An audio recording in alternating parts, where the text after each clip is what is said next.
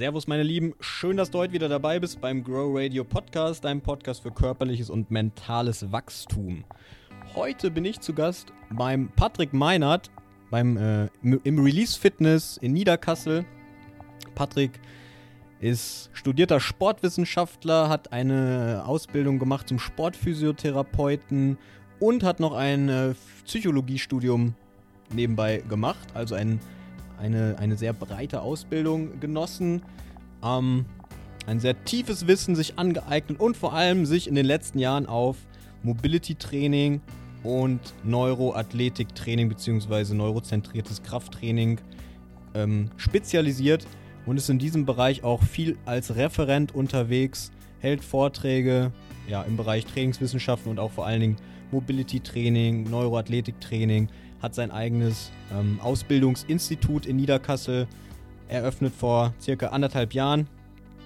Und heute bin ich hier im Release Fitness, wie gesagt, sprechen über viele verschiedene Themen. Vor allen Dingen, es geht natürlich äh, sehr ähm, speziell auch um Mobilitätstraining, um äh, was, was, halten wir von, oder was hält auch Patrick von Form Rolling, Flossing, ähm, diesen, ganzen, diesen ganzen Tools, die Mobility unterstützen sollen. Wie geht Mobility Training? Wie kriegt man einen beweglicher? Ähm, wir sprechen auch über die Discount-Fitnessstudio-Ketten, die riesigen Fitnessstudio-Ketten und die kleinen, ja, gemütlichen Fitnessstudio mit Atmosphäre, die ja in den letzten Jahren auch sehr viel aus dem Boden, sehr häufig aus dem Boden irgendwo gesprossen sind und sich entwickelt haben über die letzten Jahre. Darüber dann sprechen wir auch über Neuroathletiktraining. Was ist das überhaupt? Wie geht das? Was macht man damit? Was, ist die, was sind die Ziele von Neuroathletiktraining?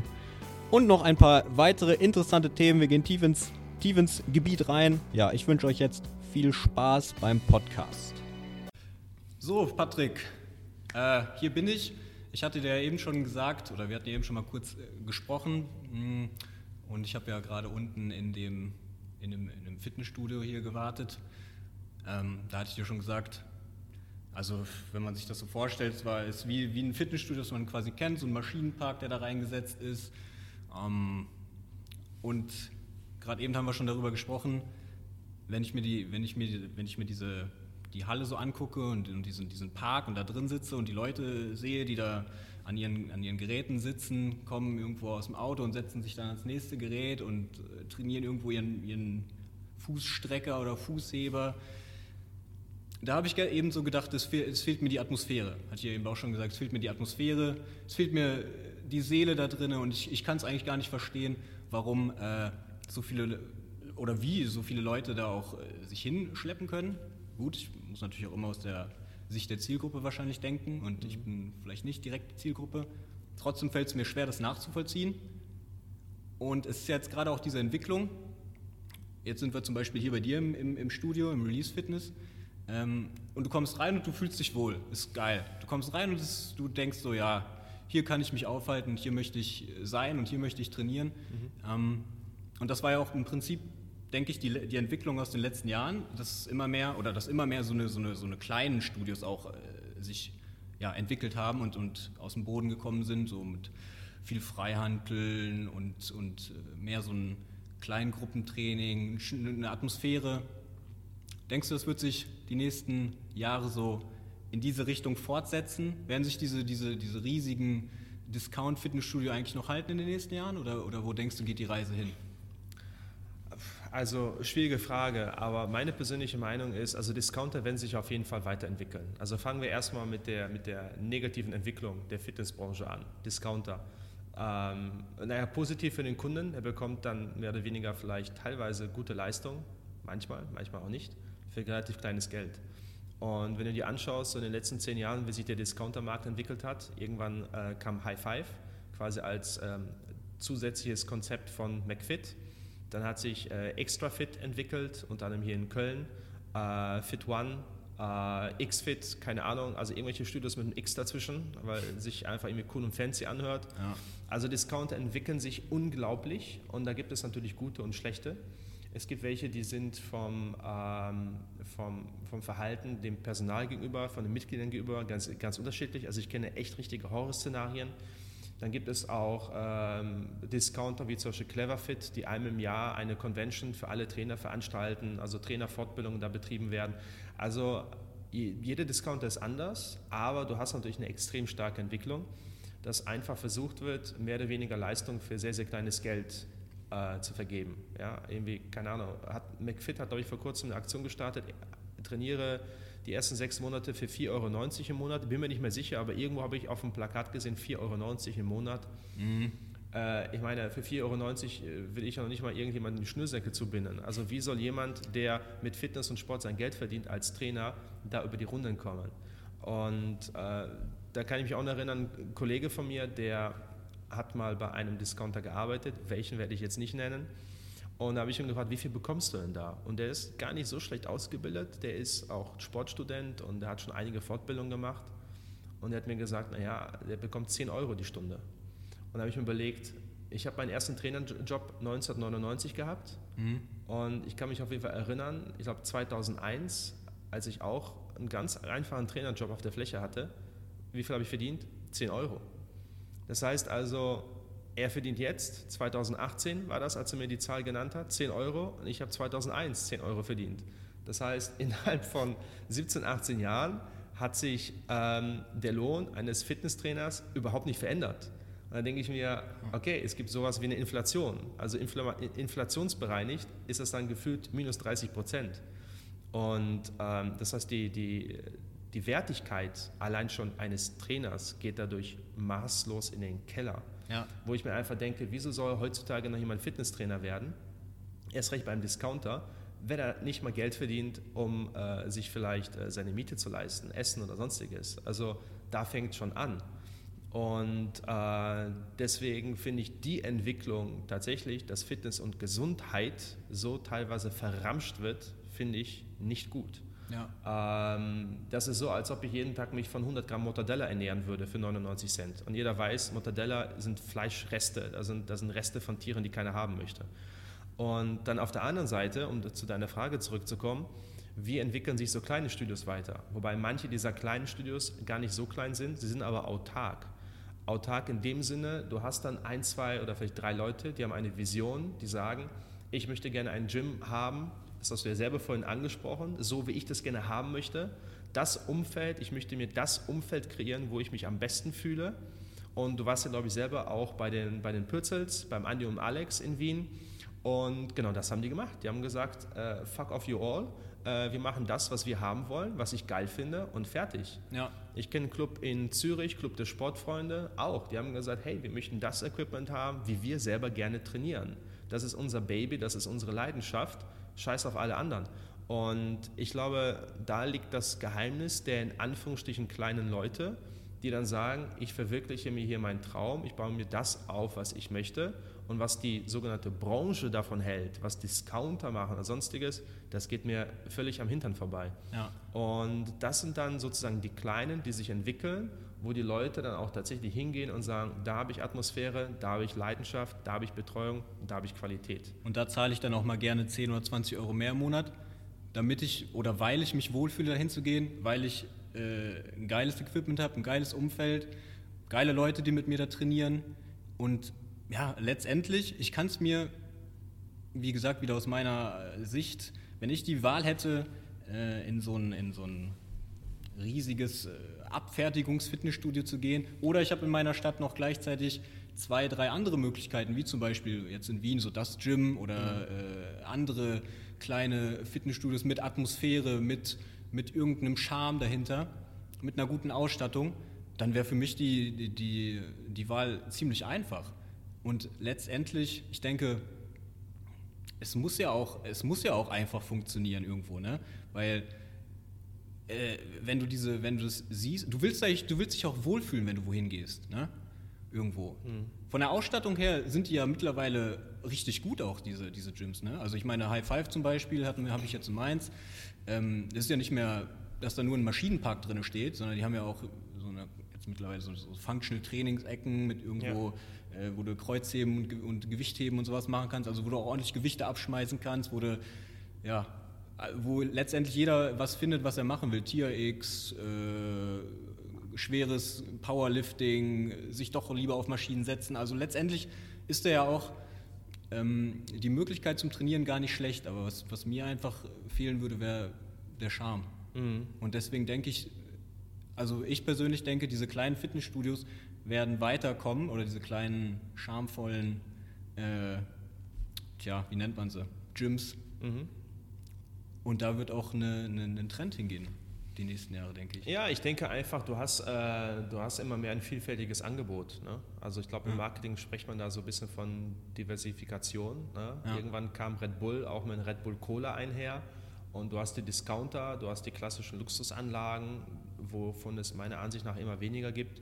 Du hast Mikrostudios wie irgendwelche EMS-Anlagen, ja, äh, wobei da bin ich mir sicher, die gehen als erstes zurück. Das ist meine persönliche Meinung. Das denke ich auch. Ähm, das hat damals schon Vibrationsplatten. Ey, wo siehst du heutzutage noch Studios mit Vibrationsplatten? Also das ist das Problem. Die meisten Mikrostudios legen den Fokus auf ein Gerät. Ja. Äh, wie zum Beispiel halt Vibrationsplatten oder EMS. Ja. Und wenn das Gerät keine Sau mehr interessiert, dann machst du pleite, dann ja. machst du deinen Laden dicht. Und, das ist ein Trend, das ist ein kleiner Boom. Richtig, genau, ja. Und das ist genauso, früher gab es auch mal irgendwie äh, Läden, wo es Bubble Tea zu kaufen gab. Ja? Hast du einen Laden gehabt, was hat er verkauft? Nur Bubble Tea. Und wenn du keinen Bock mehr hast auf Bubble Tea, gehst du pleite. Bubble Tea, das kenne ich gar ja, nicht. Ja, das ist diese, ja, okay, musst du mal googeln, aber das ist eh nicht mehr. Also ich denke, das ist immer problematisch, wenn du sagst, oh wow, ich habe ein geiles Produkt und ich baue mein gesamtes Fitnesskonzept nur um dieses Produkt auf. Ja. Äh, dann hast du ein Problem. Und ähm, deswegen, du musst einfach viel, viel mehr bieten als ein Produkt. Du brauchst, du brauchst natürlich brauchst eine gewisse Dienstleistung. Das, was du gesagt hast, du brauchst Charme, du brauchst Leidenschaft, du brauchst Leute, die genau das verfolgen, äh, was der Laden auch ausstrahlt. Aber es hängt natürlich immer davon ab, was du möchtest. Möchtest du einfach nur pumpen, dann sagst du, ey, hauptsächlich habe ein Equipment und fertig. Brauchst du eine gute Betreuung, dann brauchst du einen Laden, wo du eine gute Trainerqualität hast. Und eine gute Trainerqualität heißt es nicht, dass du Fitnesstrainer bist und nimmst dir eine 40-jährige Mutti und machst mit der Agility Training auf eine, auf eine Speed Ladder oder so. Also mhm. das muss dann schon adäquat sein. Ja. Hier bei dir, Release Fitness. Was ist, du hast gesagt, wann hast du das aufgemacht hier? Äh, vor, anderthalb, vor anderthalb Jahren. Vor anderthalb mhm. Jahren.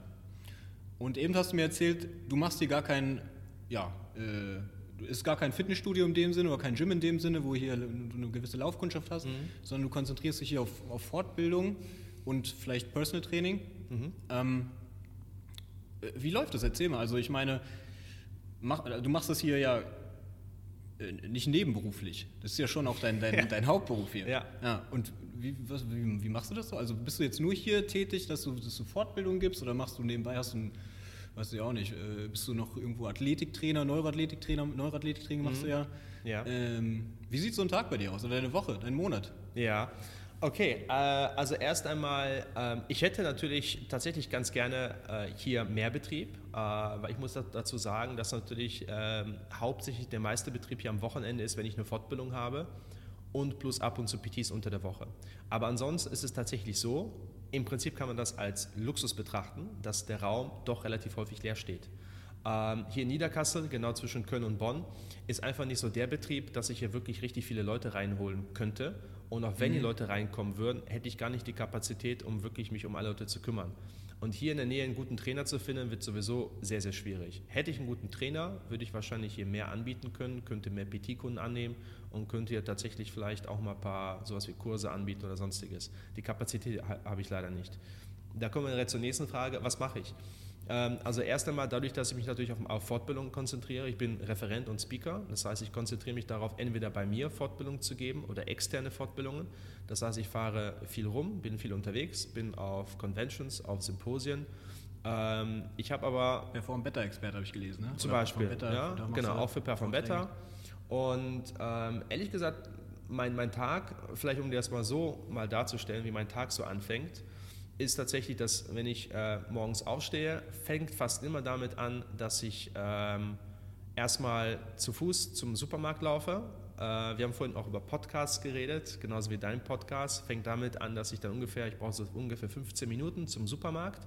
Also Kopfhörer rein, ich suche mir einen schönen Podcast aus, laufe rüber zum Supermarkt, kaufe ein, habe die ganze Zeit immer noch Podcast im Ohr, laufe wieder zurück. Das heißt, ich habe dann so die Möglichkeit mit der Einkaufszeit für so 30, 40 Minuten meine Podcastzeit.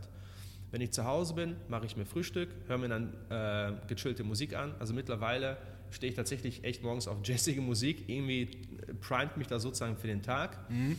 Frühstücke dann, setze mich an den Laptop und arbeite in der Regel meistens von zu Hause aus am Laptop.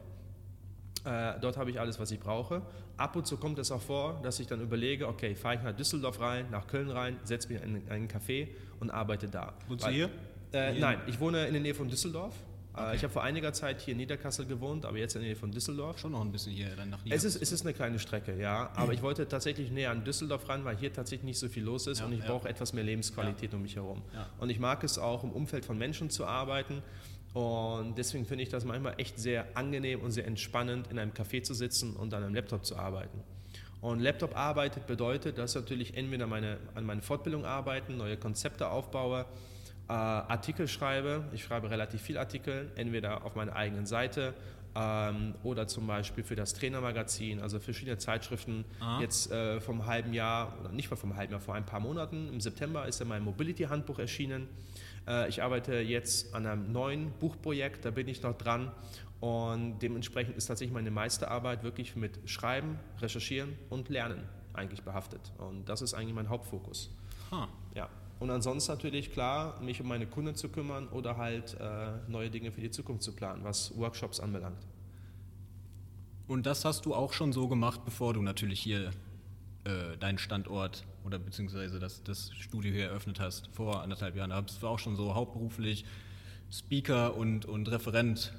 Also es wird natürlich mehr. Ne? Ja. Also dadurch, wenn du eine eigene Base hast, dann ähm, wird es meiner Ansicht nach schon etwas mehr, aber das hängt natürlich davon ab, was du selber daraus machst. Ja. Also mir ist es immer wichtig, ich finde das cool, dass du jetzt zu mir gekommen bist. Ich meine, wir hätten das auch über Skype führen können, es die meisten machen. Ja. Nichts dagegen einzuwenden, aber du machst dir die Mühe, du setzt dich in den Zug, du setzt dich in den Bus, du fährst, um Leute persönlich kennenzulernen.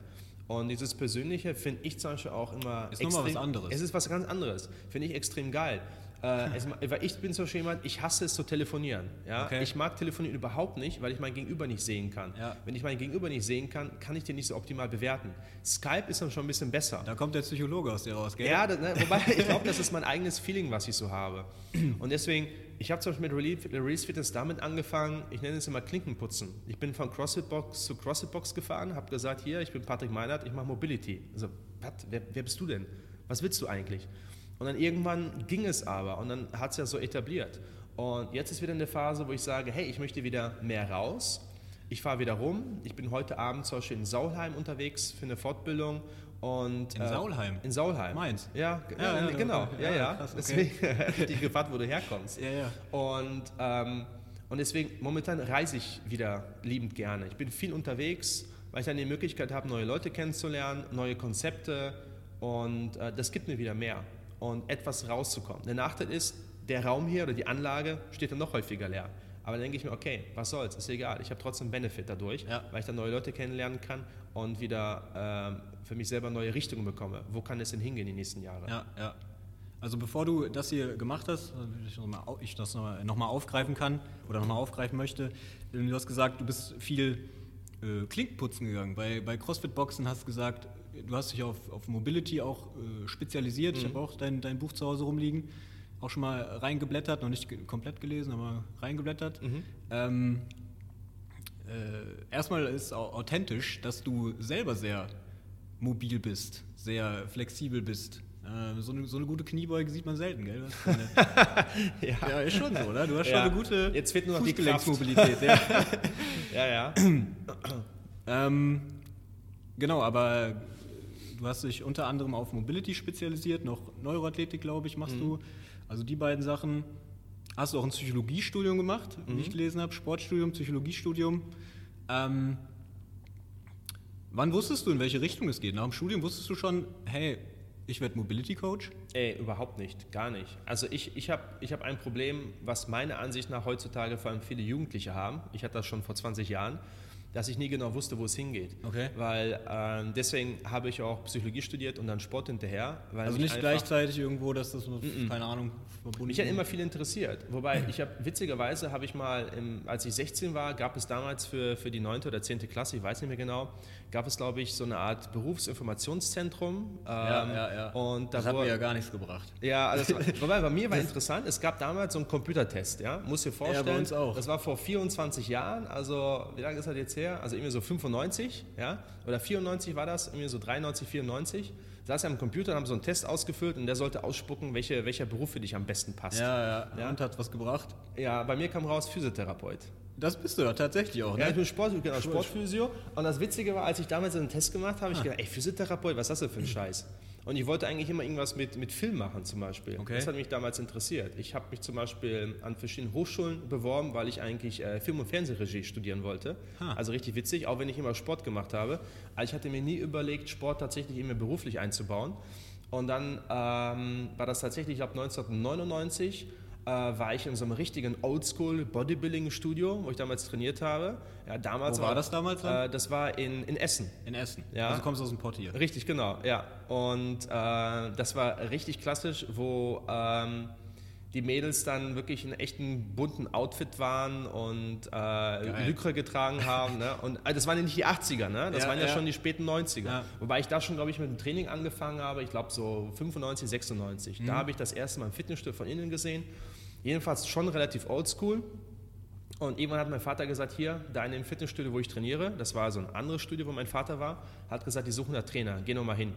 Und so hat es dann halt bei mir angefangen. Ne? Und dann hat sich das so entwickelt. Und äh, ich habe mich immer für Sport und Bewegung interessiert. Ich habe mit 16 Jahren angefangen, Yoga zu trainieren. Ich habe ähm, Bruce Lee-Filme gesehen, Jackie Chan-Filme. Ich habe mit sechs angefangen, Kampfsport zu machen, sodass mich immer das Thema Bewegung sehr interessiert hat. Ja? Also alles, was mit Bewegungsqualität zu tun gehabt hat, ob das so ein Turnen ist oder Kampfsport oder Yoga, fand ich immer richtig toll. Und deswegen habe ich das immer auch gemacht, aber mehr so für mich. Weißt du, Ja. äh, mit 16 Jahren zu Hause in seinem eigenen Zimmer und Ja, irgendwelche akrobatischen Wer kennt's Sachen. nicht? Ja, wer, wer kennt's nicht, natürlich. Ne? Ähm, Sachen ausprobiert. Ich habe dann auch mir mit 16 Jahren meine erste Breakdance-Stunde gehabt, weil ich einfach die Sachen ausprobieren wollte. Und ähm, irgendwann kam so ein bisschen das Thema Mobility. Da bin ich auf Steve Maxwell gestoßen, auf ähm, äh, Alvaro Romano, der Gymnastiker Natural macht. Und äh, da habe ich gemerkt, ey, es gibt ja richtige Bewegungskonzepte. Und dann habe ich gedacht, okay, fokussiere ich mich mal mehr darauf. Und dann kam ich auf Kelly Starrett und hat sich so entwickelt. Da habe ich gedacht, ey, das ist das, was ich mehr oder weniger sowieso schon mache. Packe ich das irgendwie zusammen und liefere das den Leuten. Und dann habe ich immer mehr Mobility gemacht, aber dann war tatsächlich so der in Anführungsstrichen Durchbruch, war als ich Z-Health kennengelernt habe. Äh, Z-Health Ausbildungskonzept von Eric Kopp, was ähm, sehr, sehr stark im neurozentrierten Training ist. Okay. Also Neuroathletik basiert auch äh, eigentlich eins zu eins auf äh, Z-Health. Und da habe ich gemerkt, wow, also mein, meine Passion, mich zu bewegen, das durch diesen neurologischen oder fun funktionell neurologischen Ansatz zu integrieren, fand ich geil, weil ich ja Psychologie studiert habe, deswegen war mich das Gehirn interessiert. Okay. Da habe ich gedacht, ich kann dann sozusagen meine, meine Ja, passt ja, ne? Bewegungsambitionen mit, mit diesem theoretischen Know-how unheimlich geil kombinieren. Da habe ich gedacht, wow, das ist genau das, was ich haben möchte. Auf der einen Seite das Bewegungskonzept, auf der anderen Seite das Neuro neurologische Fundament. Und äh, seitdem mache ich dann die Mobility-Kurse, die primär neurozentriert ablaufen. Okay. Das ist interessant. Ja, du hast jetzt gerade so viele Dinge angesprochen. Ähm, zum Beispiel, du hast, du hast früh gesagt, du, du hast dich eigentlich für Bewegung interessiert. Das erinnert mich gerade so ein bisschen an Ido Portal, so Bewegung, Movement, bla bla bla. So ein bisschen so einen generalistischen Ansatz mehr, als dass du dich irgendwo voll auf deinen Kampfsport konzentriert hättest oder auf irgendeine Form von Training, Powerlifting, Bodybuilding, was auch immer. Du bist mehr auch breit unterwegs gewesen Ja. in diesen ganzen Sportbereichen, die es so gibt. Immer schon. Ich glaube, genau, ich glaube, glaub, ich habe auch gelesen, äh, weiß gar nicht mehr, ob es in deinem Buch war oder wo das war, dass du äh, in deinem Sportstudium auch einer warst, der einer der wenigen, der Spaß an, an der Gymnastikstunde hatte. Das rausschneiden bitte. ja. der Spaß an dieser, an dieser Beweglichkeit oder an diesem, weiß ich, an diesem Bewegungskonzept irgendwo hat. ja, das lag aber daran, weil ich einfach, das fiel mir leicht, weißt du? Ich meine, Warst du schon- mal beweglich?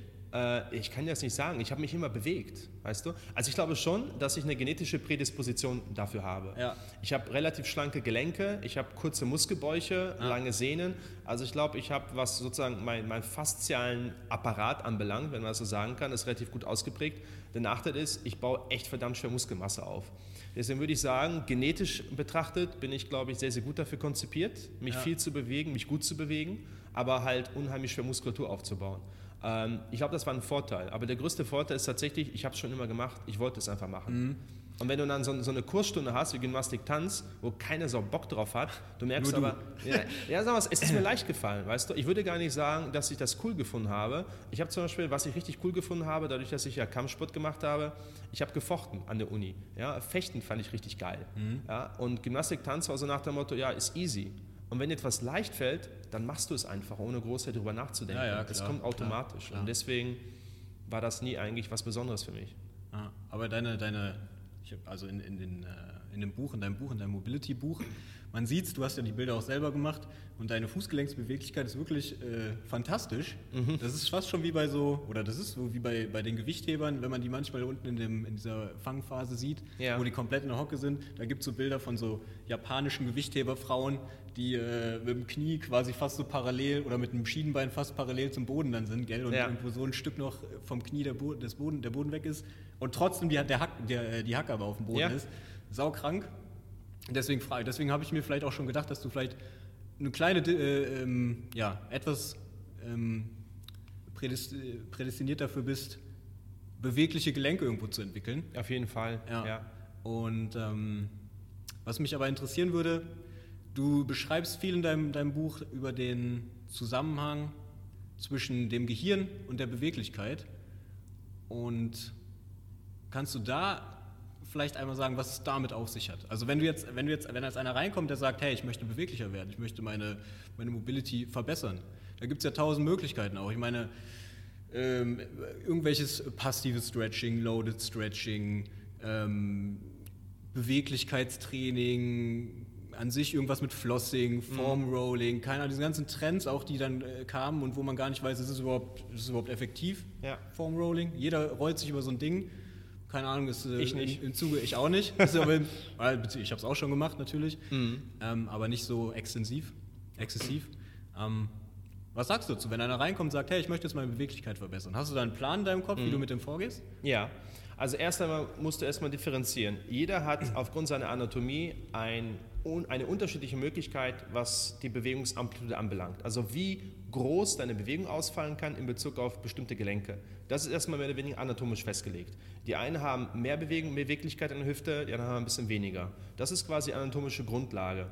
Und die kannst du ein Stück weit verändern durch Training, durch Anpassung. Wenn du sagst, ich fange mit sechs Jahren an, die Kniebeuge zu erlernen, wo natürlich die Hüfte noch in Entwicklung ist, willst du natürlich die Hüfte spezifisch in Bezug auf deine Anforderungen, in Bezug auf dein Training entwickeln. Mhm. Wenn du mit 20 oder 30 Jahren sagst, wo deine Hüfte in der Entwicklung komplett abgeschlossen ist, ey, ich fange mit Oli-Lift an, dann musst du quasi das nehmen, was du hast, also deine Hüftanatomie. Die wird sich nicht großartig verändern. Ein Stück weit schon. Durch jahrelanges Training kann sie natürlich auch die Gelenkstruktur ein Stück weit anpassen um vielleicht ein paar Grad. Wenn du jetzt aber Leute hast, die anatomisch gar nicht dazu in der Lage sind, in die tiefe Kniebeuge zu gehen, dann wirst du durch Training kaum etwas verändern, weder auf struktureller Ebene noch auf neuronaler Ebene. Du musst dir so vorstellen, die Anatomie ist sozusagen wie so ein Bilderrahmen, den du hast. Ja? Das ist sozusagen deine Gelenkstruktur. Und das Neuronale ist sozusagen, wie weit du sozusagen in Richtung des, dieser, dieser anatomischen Grenze kommen kannst. Das heißt, die neurozentrierten Aspekte äh, funktionieren immer nur im Bezug und im Kontext deiner Struktur, deiner eigenen Anatomie. Inner, immer nur innerhalb dieses Bilderrahmens. Immerhin, genau, nur in diesem Bilderrahmen. Das heißt, du wirst niemals raus aus deiner Anatomie rauskommen. Ja. Das heißt, die Struktur, dein Körper ist immer das Limit. Du kannst halt nur durch bestimmte äh, Neurologe, neurologische Vorgänge oder neuronale Prozesse, verschiedene Übungen, kannst du sozusagen das Beste rausholen aus deinem Körper. Aber dein Körper ist immer die Grenze. Und jetzt kann man natürlich sagen, der Körper lässt sich natürlich anpassen, adaptieren. Knochen werden stärker, die werden dichter, fasziales Gewebe verändert sich, das heißt die Gewebestiffness, Muskulatur baut sich auf. Aber deine Gelenkstruktur wird sich nicht so groß verändern können. Ähm, und wenn, nur sehr, sehr langsam. Ähm, und sehr, sehr langsam bedeutet alle paar Jahre.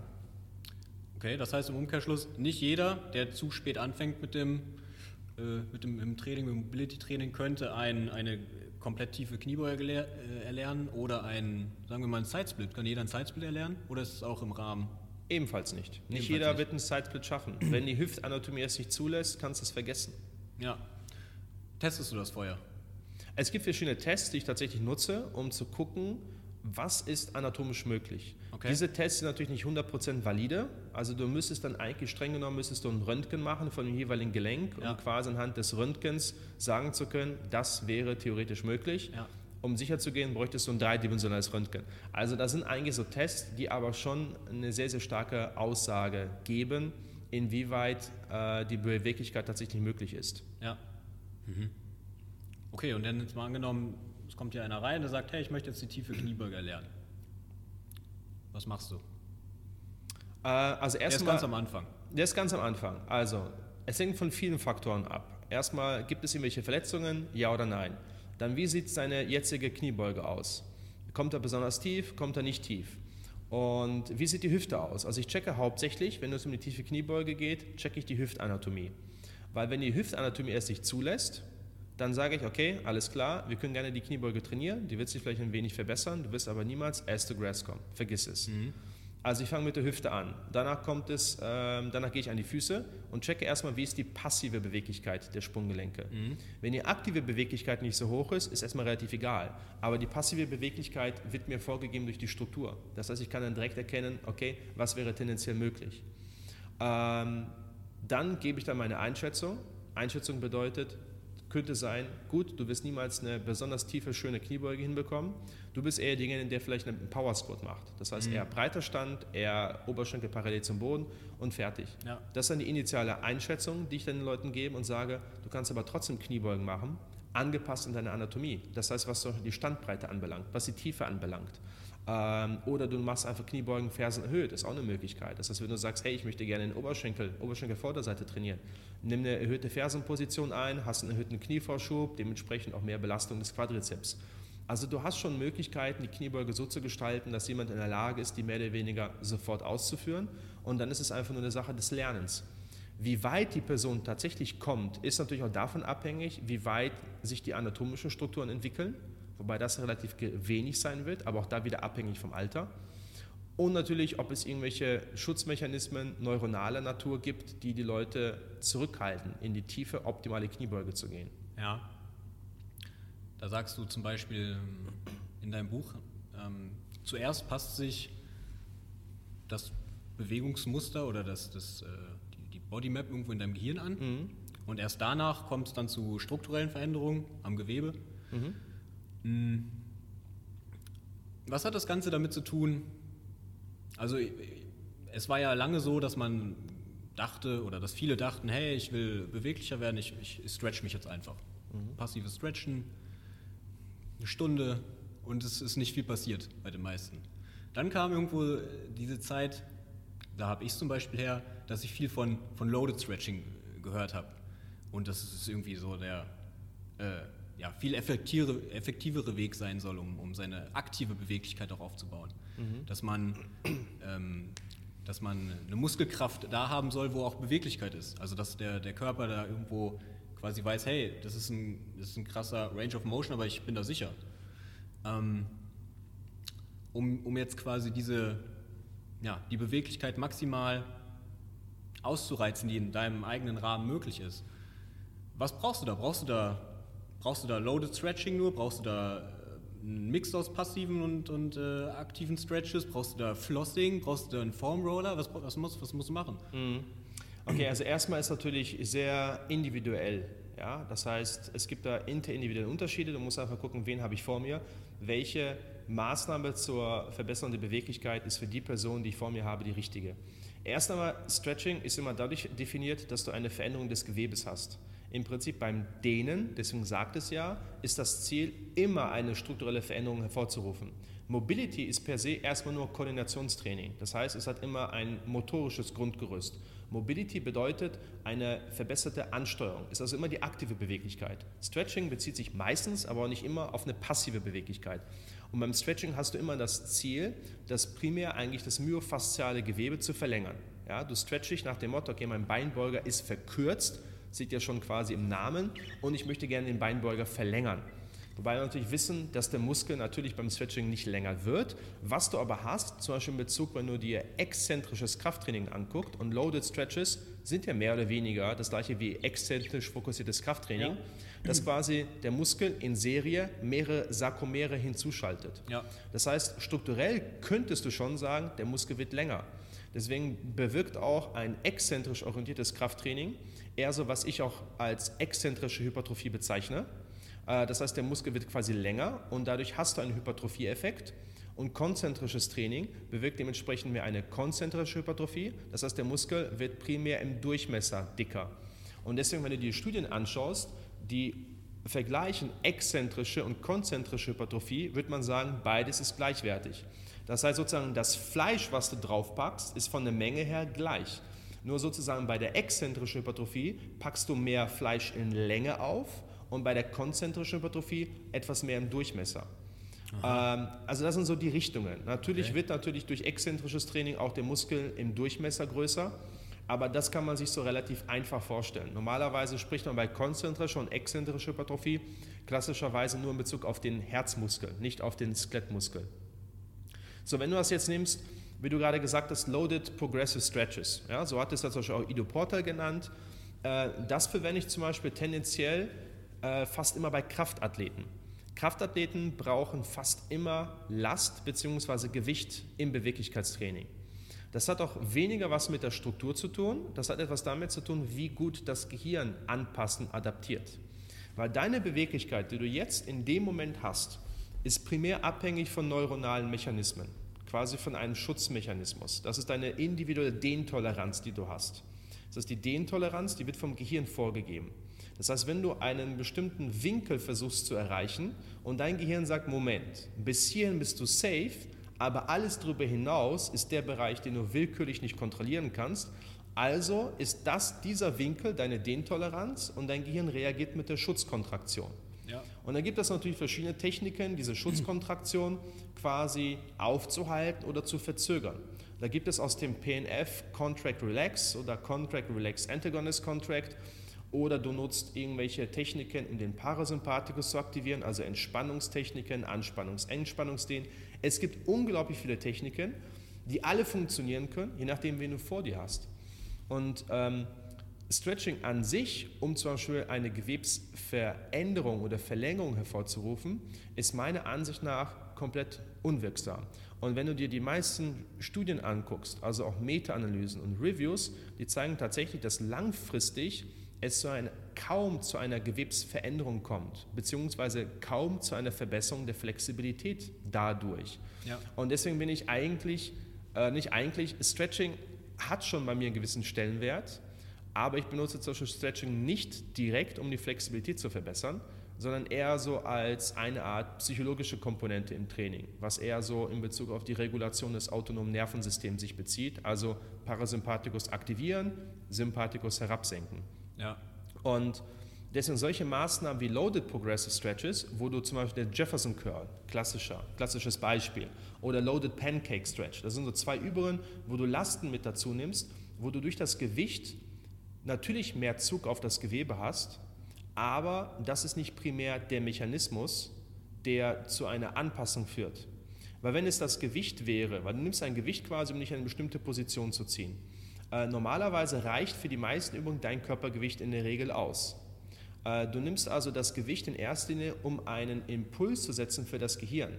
Das heißt, das Gehirn merkt, okay, da ist eine Last und die Reizintensität, die das Gehirn erfährt, ist einfach durch das Gewicht viel, viel größer. Das heißt, dein Gehirn wird stärker stimuliert. Und wenn es stärker stimuliert wird, auf eine positive Art und Weise, bekommst du automatisch mehr Range of Motion. Mhm.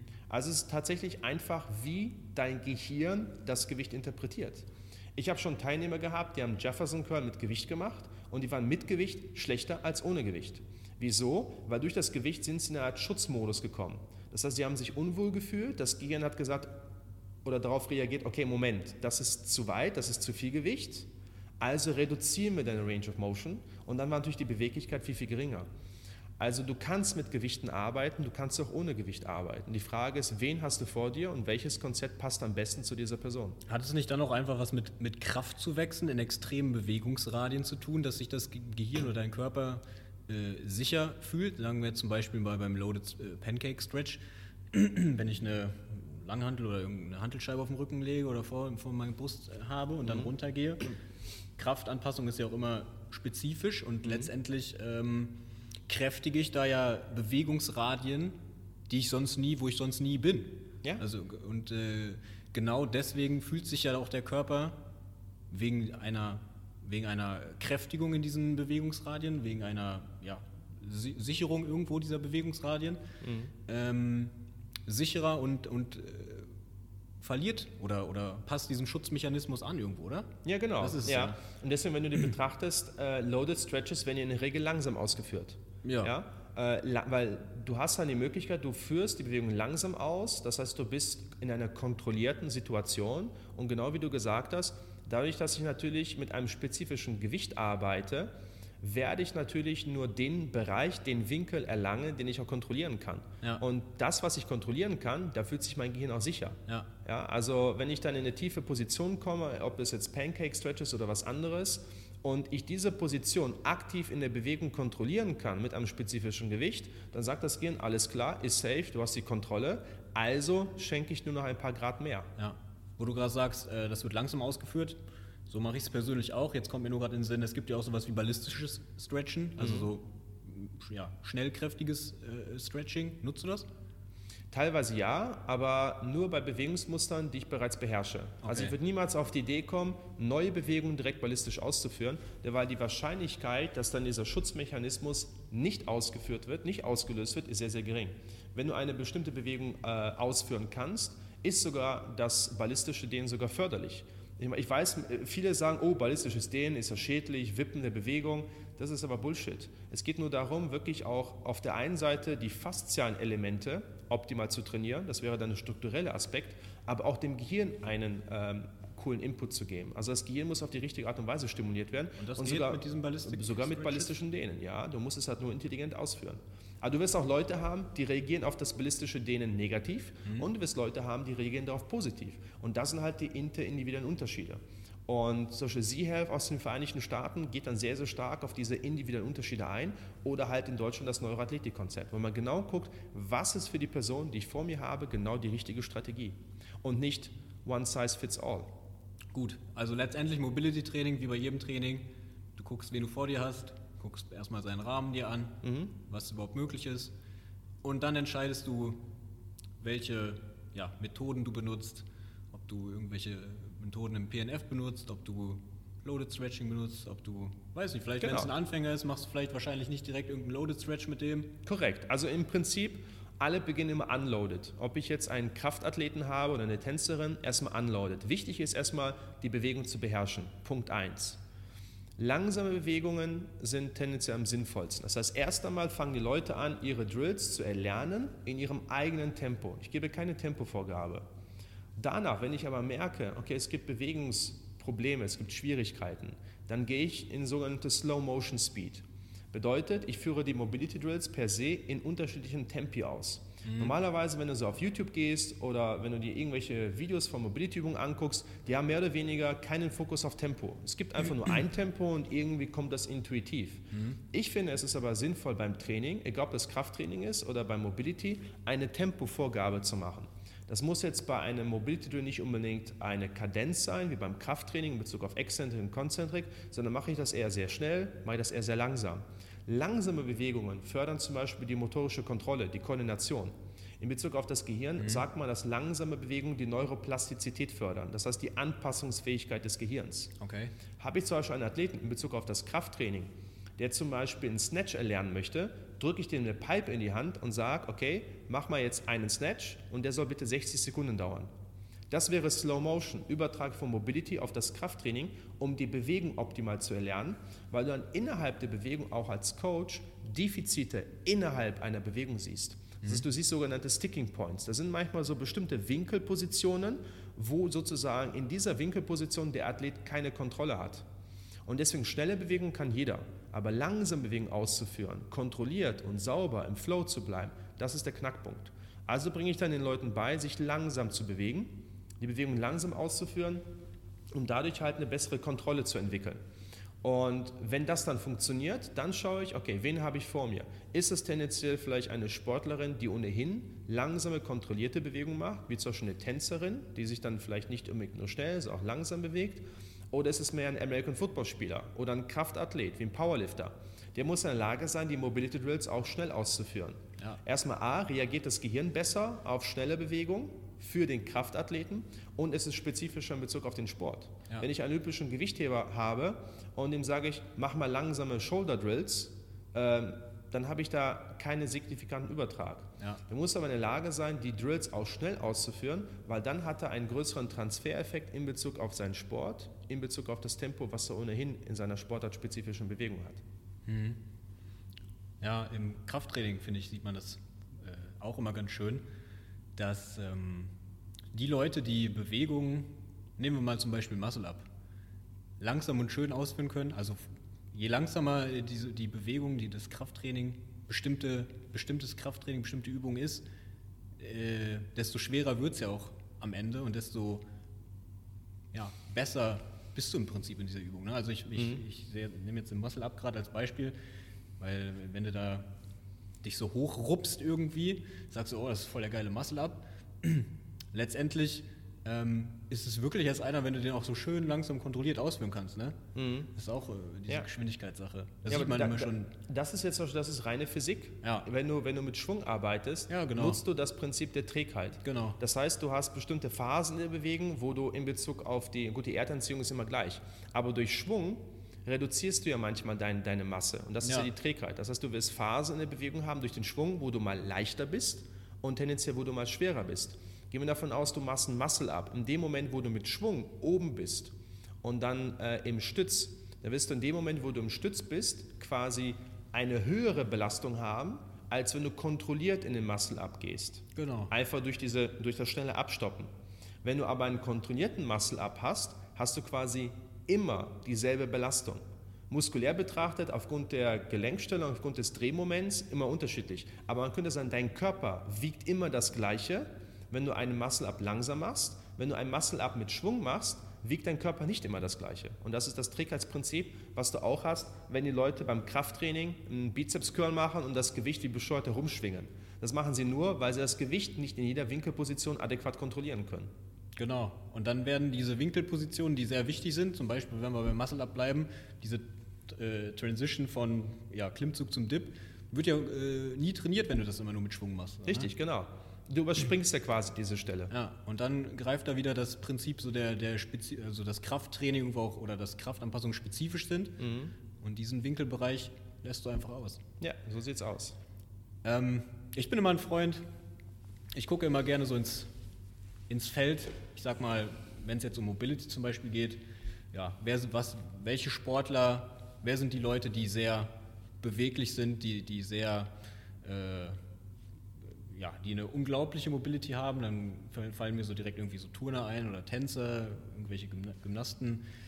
Ähm, und dann denke ich mir immer, diese Leute haben es seit, keine Ahnung, hunderten von Jahren geschafft, diese Beweglichkeit zu entwickeln, ohne diese ganzen verrückten äh, neuen Trends, die so auf den Markt kommen, wie zum Beispiel ein Formroller oder neulich, oder was heißt neulich, jetzt in, in letzter Zeit habe ich immer öfter Stick Mobility auf Instagram gesehen. Hast mhm. du schon echt schon mal gesehen, diesen Stick? Habe ich gesehen, aber habe ich noch nie ausprobiert. Ich auch nicht. Aber letztendlich, worum es geht, ähm, tja, aus, es wird ja für alles irgendwo ein Tool entwickelt, was das letztendlich vielleicht äh, vereinfachen soll, das Ganze, mhm. oder, oder fördern soll.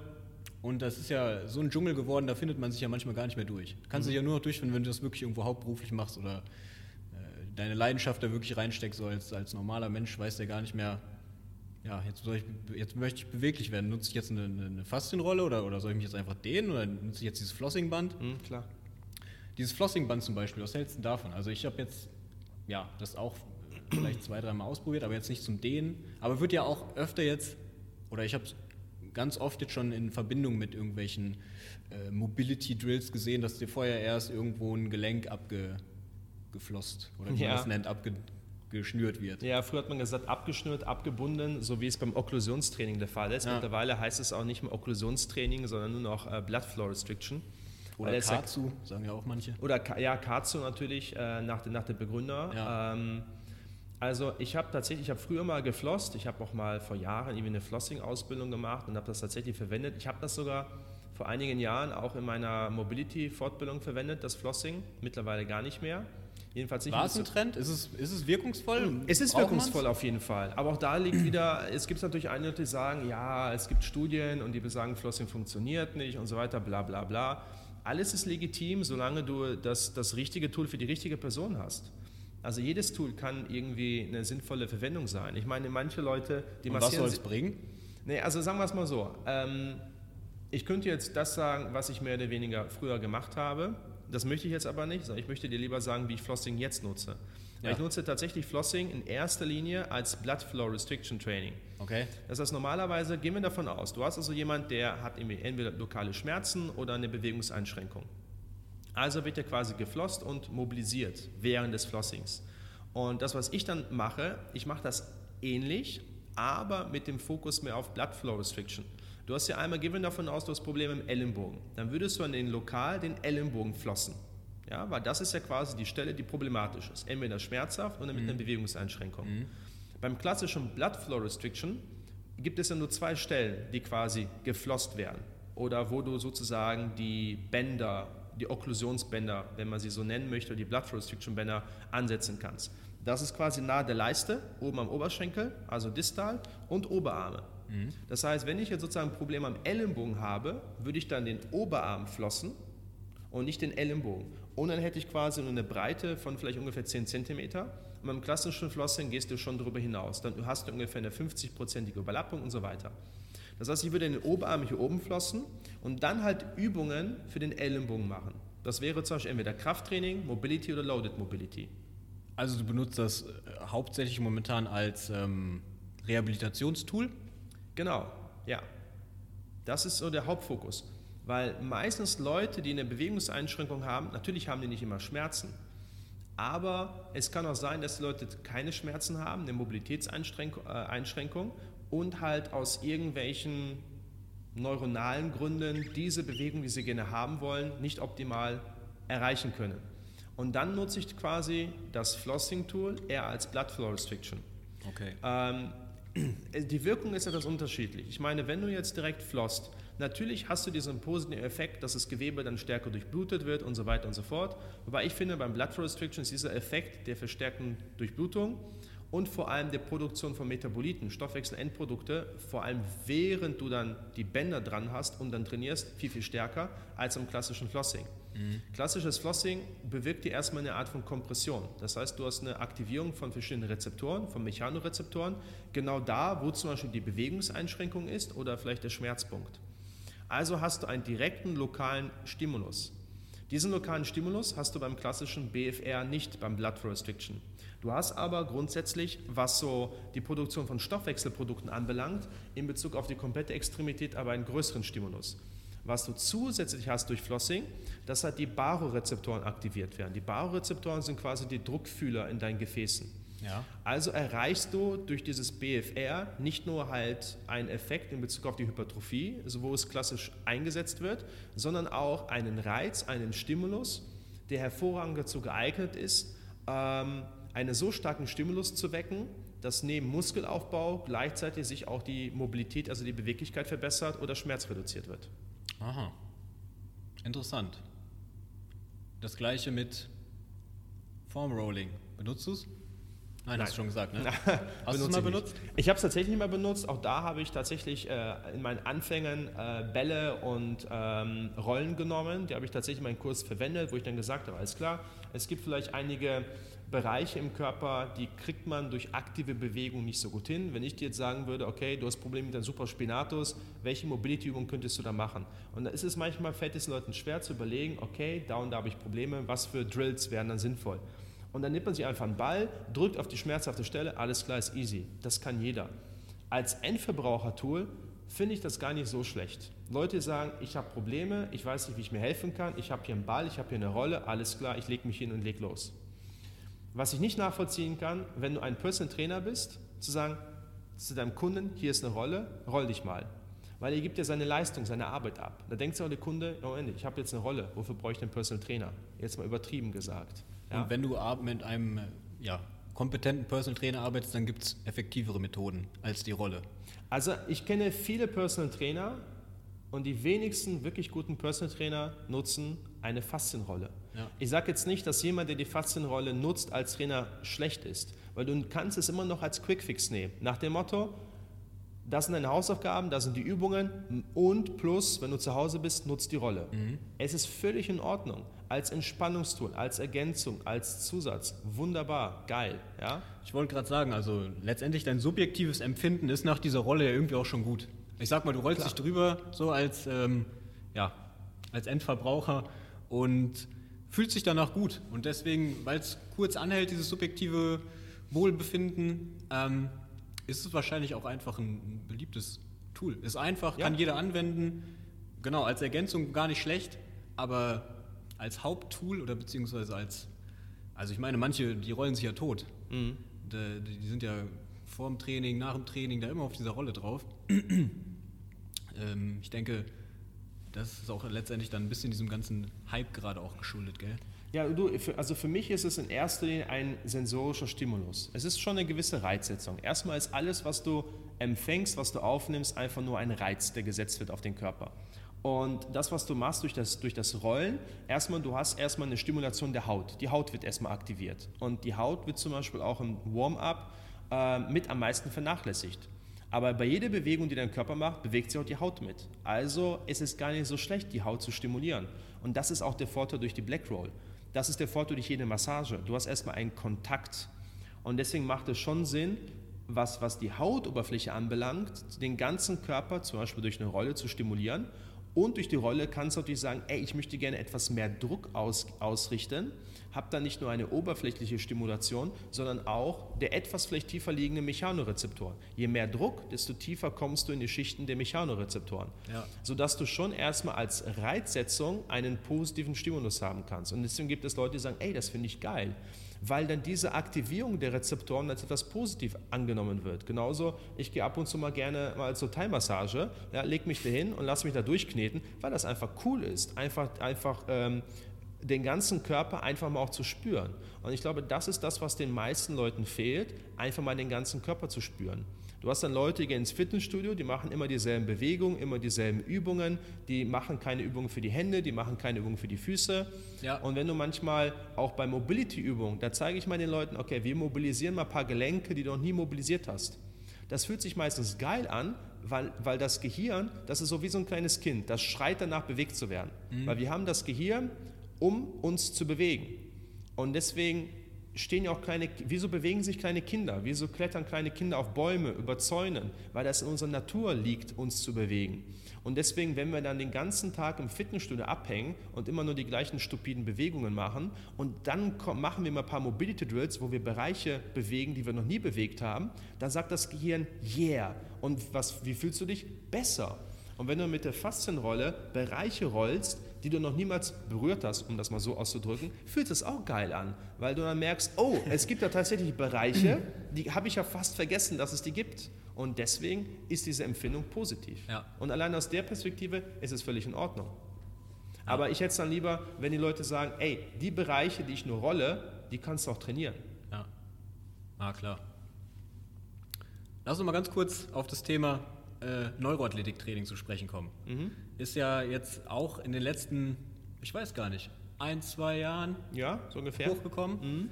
Ich bin selber auch noch gar nicht so viel damit in Berührung gekommen, ehrlich gesagt. Ich habe es jetzt neulich, ähm, als ich beim, bei Markus Klingenberg war, der hat in dem Zusammenhang deinen Namen auch erwähnt und das war auch nochmal so ein Grund, warum ich äh, dich dann mal genauer gegoogelt habe. Mhm. ähm, ja, und du gibst ja nicht nur, nicht nur Mobility, sondern auch Neuroathletik Trainer oder Trainingsausbildung. Mhm. Mm, was ist das? Also grundsätzlich ist Neuroathletik ein Begriff, der, der äh, primär durch Lars Lienert geprägt worden ist. Äh, der Lars hat ähm, schon ja mit der Fußballnationalmannschaft schon gearbeitet und äh, irgendwann ist dann der, der äh, Begriff äh, gefallen. Und der ist erfunden? Also, im, also was den Begriff anbelangt, ja. Deswegen würde ich auf jeden Fall sagen, dass das Neuroathletik immer mit dem, mit dem LAS äh, in Verbindung gebracht wird und, verbracht, äh, und gebracht werden sollte. Mhm. Und das ist tatsächlich der erste, der es in Deutschland auch ähm, ausgebaut hat. Und das ist, würde ich auch sagen, der, der bekannteste Trainer und der auch sicherlich mit, mit Leistungssportlern den größten Erfolg gefeiert hat. Also das hat der Lars auf jeden Fall sehr, sehr gut gemacht. Und ich glaube auch, dass er mit Sicherheit anfangs relativ viel Widerstand gehabt hat. Der hat sich aber trotzdem durchgebissen.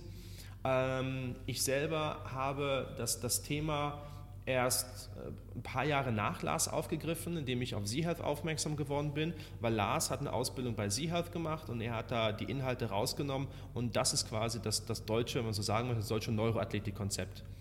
Und Worauf zielt es ab?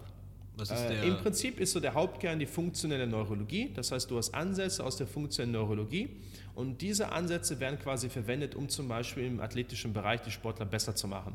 Ich bezeichne es sozusagen als Lösung von neuronalen Handbremsen. Also bestimmte okay. Prozesse im Gehirn, im zentralen Nervensystem, die nicht optimal ablaufen, die du dann quasi verbesserst, um die körperliche Leistungsfähigkeit zu erhöhen. In welchem Sinne die körperliche Leistungsfähigkeit erhöhen?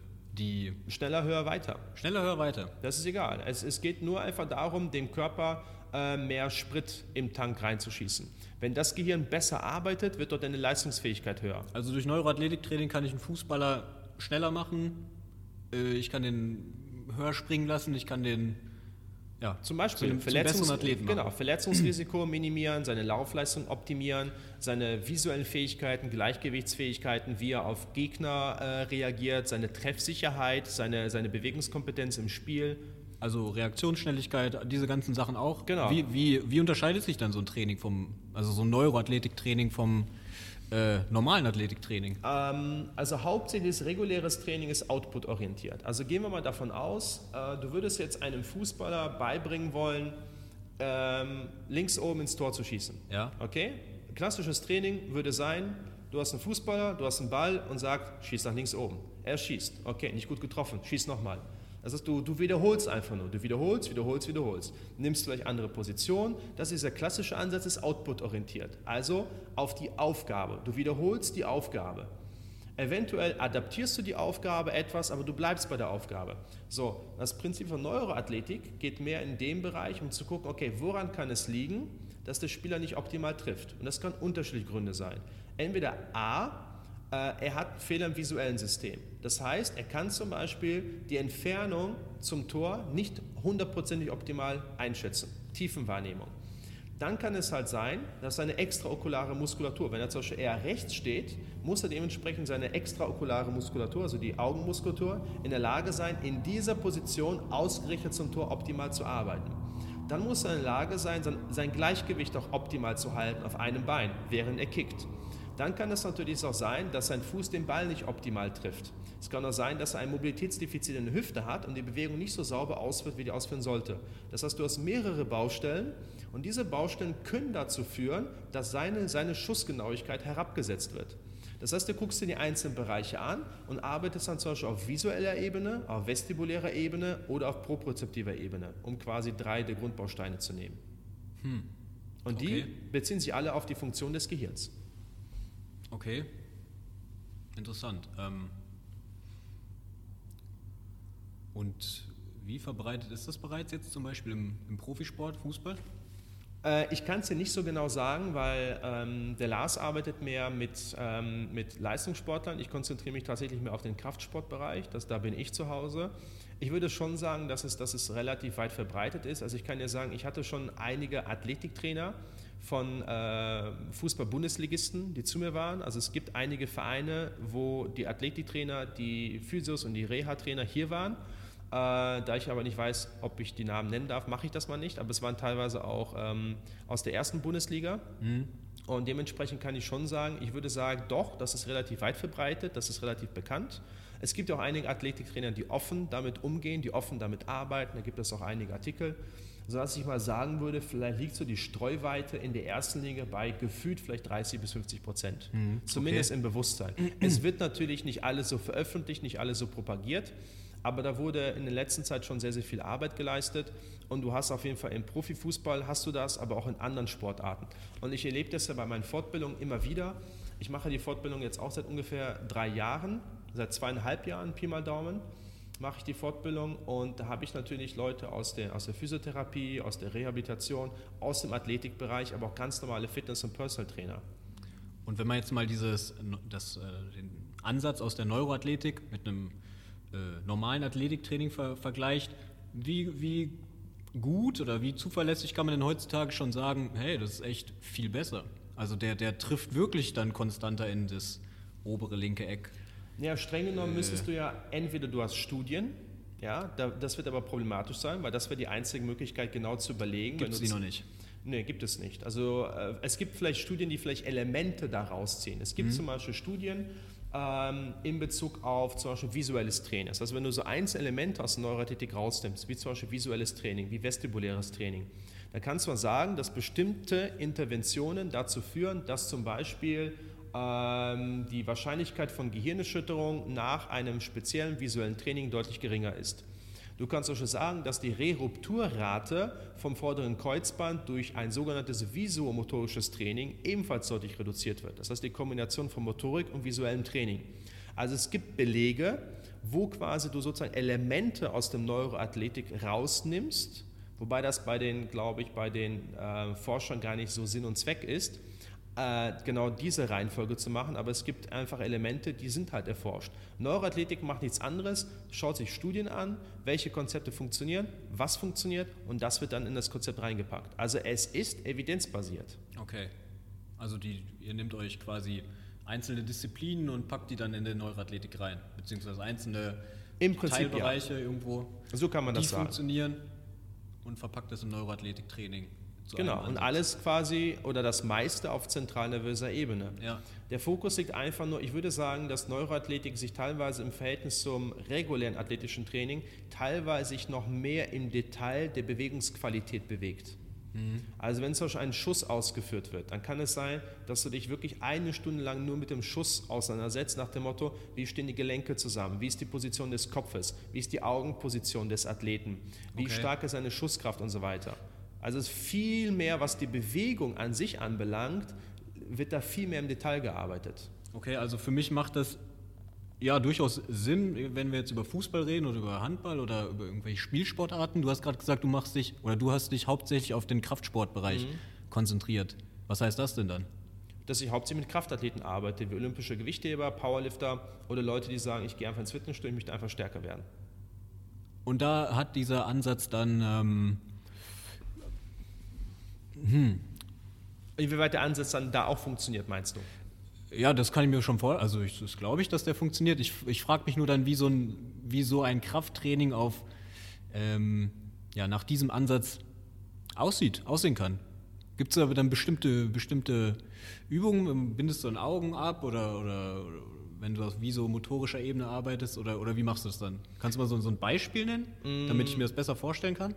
Okay, also erst einmal muss das so sehen, das Gehirn arbeitet so, wenn bestimmte Areale, bestimmte Areale im Gehirn nicht optimal funktionieren, dann arbeitet das Gehirn immer so eine gewisse Handbremse. Also bedeutet, das Gehirn sammelt mehr oder weniger alle möglichen Einflüsse auf den Körper und es interpretiert diese. Das heißt, du bekommst aus der Umgebung immer positive und negative Signale. Das heißt, wenn du jetzt so schon sagst, ey, ich bin ein Typ, ich gehe ganz gerne ins Gebirge, ich mag Skifahren und am Strand, boah, ist Kacke. Das würde bedeuten, immer wenn es vielleicht über 30 Grad ist, würdest du nicht optimal trainieren können. Das sind halt gewisse Einflüsse, die auf deinen Körper äh, einwirken und die dein Gehirn entweder als positiv oder als negativ interpretiert. Okay. Das heißt also, wenn die Gegebenheiten für dich nicht optimal sind oder für dein Gehirn, dann wird dein Gehirn immer mit einer gewissen Handbremse trainieren. Und diese Handbremse versuche ich quasi zu lösen. Und das kann sogar tatsächlich visueller Natur sein. Ich habe zwar schon mal einen Athleten gehabt und der war relativ gestresst. Und ähm, der hatte zum Beispiel Probleme im Ausfallschritt. Probleme heißt, Ausfallschritte waren wackelig und dementsprechend konnte er sogar die Ausfallschritte noch nicht mal richtig mit Gewicht ausführen. Also mhm. so einfach normale Ausfallschritte hat er immer ein bisschen gewackelt. Ich wusste aber, dass der Stress hat und ich habe zum Beispiel seine, seine Augen getestet und habe gemerkt, okay, der hat eine sehr, sehr starke Blinkrate, also der blinzelt relativ viel. Okay. Augen neigen auch zur Trockenheit. Und da habe ich dem zum Beispiel eine Rasterbrille gegeben. Eine Rasterbrille ist eine Brille, die mehrere Löcher drin hat. Das heißt, wenn du da durchguckst, guckst du halt durch ganz, ganz viele Löcher. Aha. Und dann hat er wieder die Ausfallschritte gemacht und dann konnte er sie viel akkurater ausführen.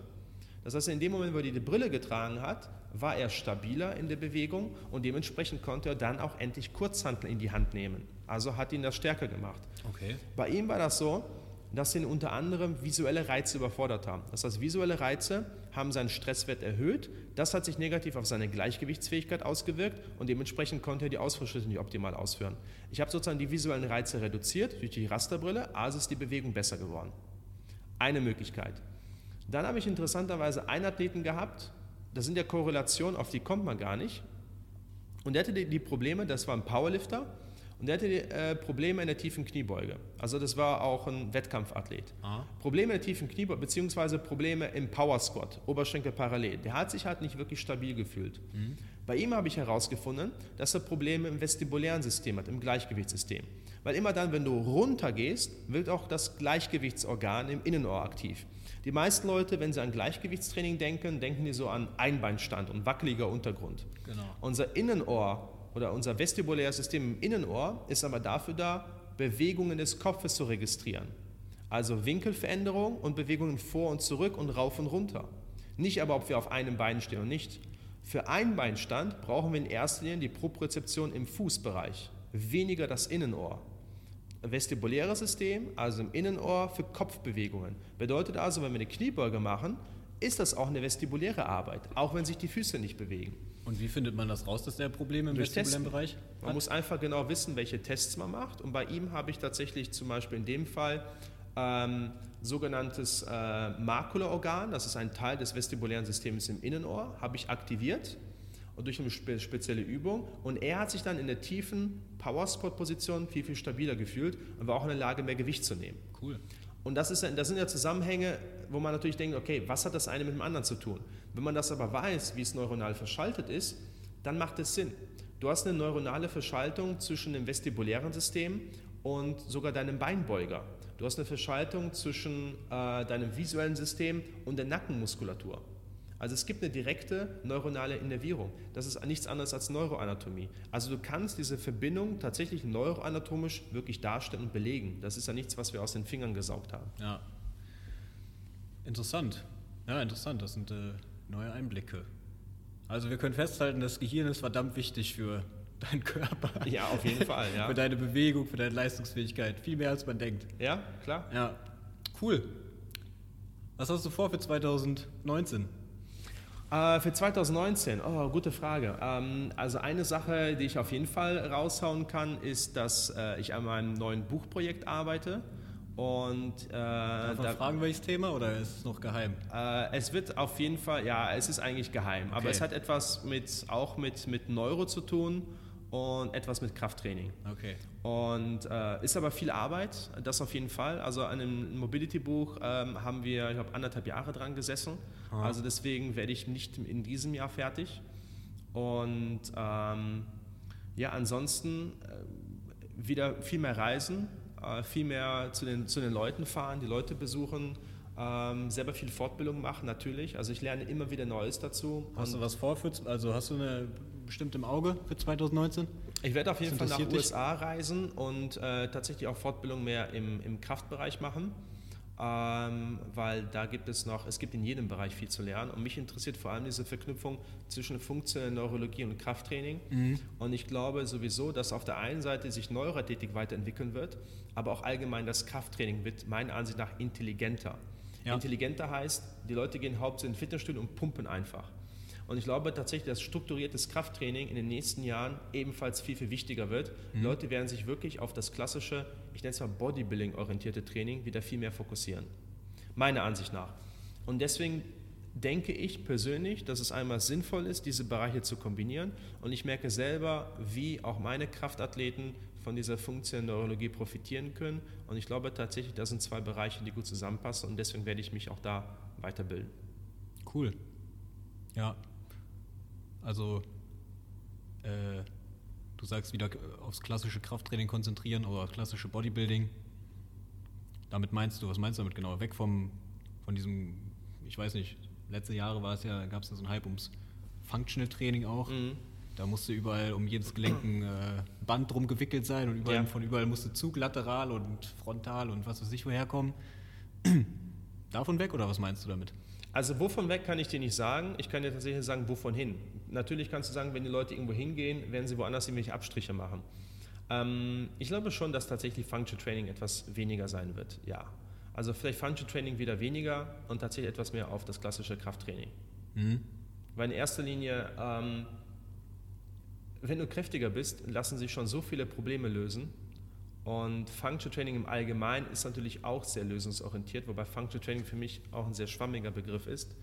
Ja, aber hat schon äh, mittlerweile auch so ein, ein bisschen ein, äh, da, da, bei mir schwingt da schon immer so ein bisschen so ein, hm, so ein, so ein, wie soll ich das Gefühl nennen, so ein ungutes Gefühl mit. Also so ein, das hat in den letzten Jahren so ein bisschen so ein Touch von ähm, wer führt die, die fansigste Übung aus bekommen, finde ich. Ja, aber das ist tatsächlich so, dass es, glaube ich, auch für das Thema so ein bisschen versaut worden ist. Das kannst du mit allem machen. Wenn du einen scheiß Trainer hast klar, und klar. auch wenn das geilste Konzept das hat, dann denkst du dir, ey, der, der macht da nur Mumpitz draus. Ja. Das gleiche hast du auch im Krafttraining, das hast du auch im Crossfit.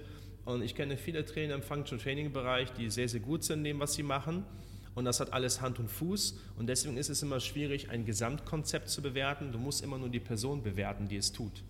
Weil du in jedem, in jedem Bereich hast du Leute, die sind sehr gut und in jedem Bereich hast du Leute, die sind sehr schlecht. Das ist wohl so. Ja, ich würde sagen, ich wünsche dir viel Spaß auf jeden Fall dann bei deinen Reisen und deinen Fortbildungen 2019. Danke. Und ähm, ja, wo, wo, findet man dich, wenn man dich sucht? Release Fitness, gell? Ja, also, der, also hauptsächlich äh, alles Aktuelle findest du eigentlich immer auf der Facebook-Seite. Also auch Release Fitness, einfach googeln bei Facebook, Instagram, Release Fitness Academy und ansonsten natürlich die Homepage release-fitness.com.